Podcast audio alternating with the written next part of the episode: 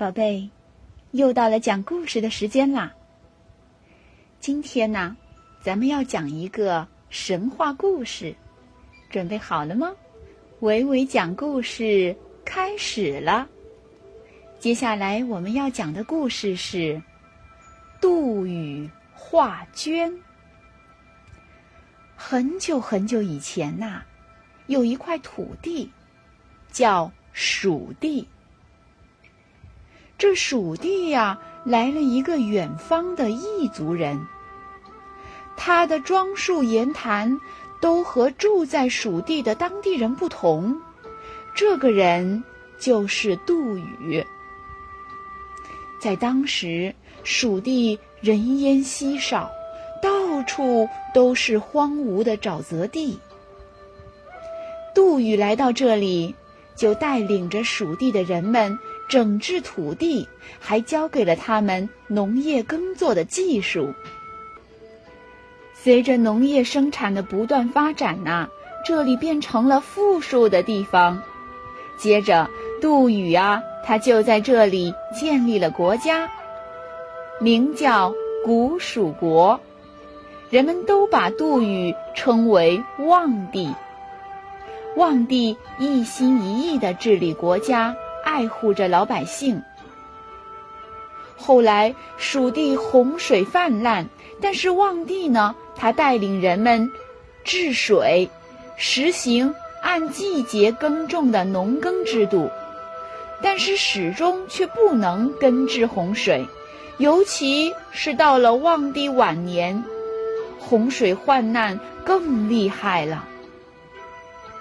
为了挽救国家。望帝下了圣旨，只要有人能消除水患，他愿意让出自己的王位。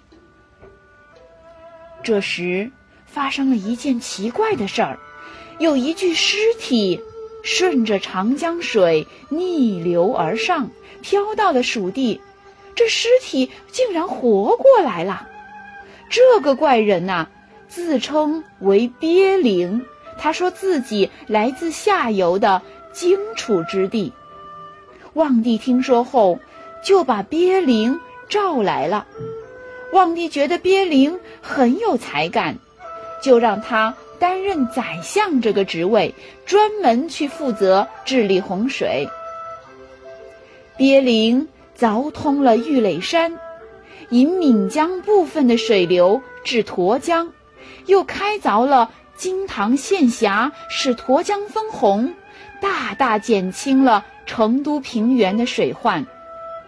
据说啊，后来秦郡守李冰修筑的都江堰，便是总结和继承了鳖灵的治水经验。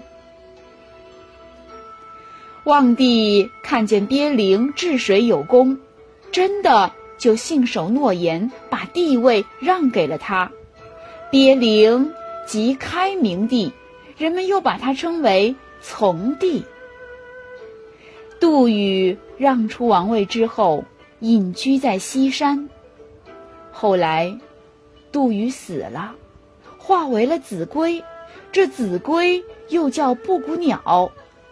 每年到春耕的时节，子规就不停地啼鸣，发出布谷布谷。这样的声音，催促人们赶紧春耕播种，不要耽误了农时。人们一听到布谷鸟的叫声，就说：“那是我们望帝的魂魄啊！”说着，赶紧去田里劳作，一点儿都不敢懈怠。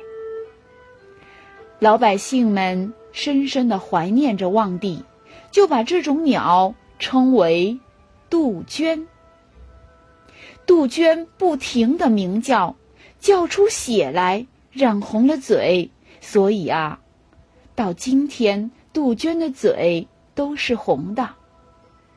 蜀国的王位由鳖灵的子孙世代相传，直到今天，在离成都不远的郫县城南，还有望从祠，就是用来祭祀望帝和从帝的。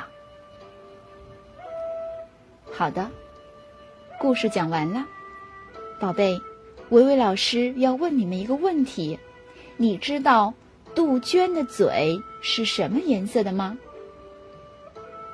今天的故事就讲到这里，宝贝，再见。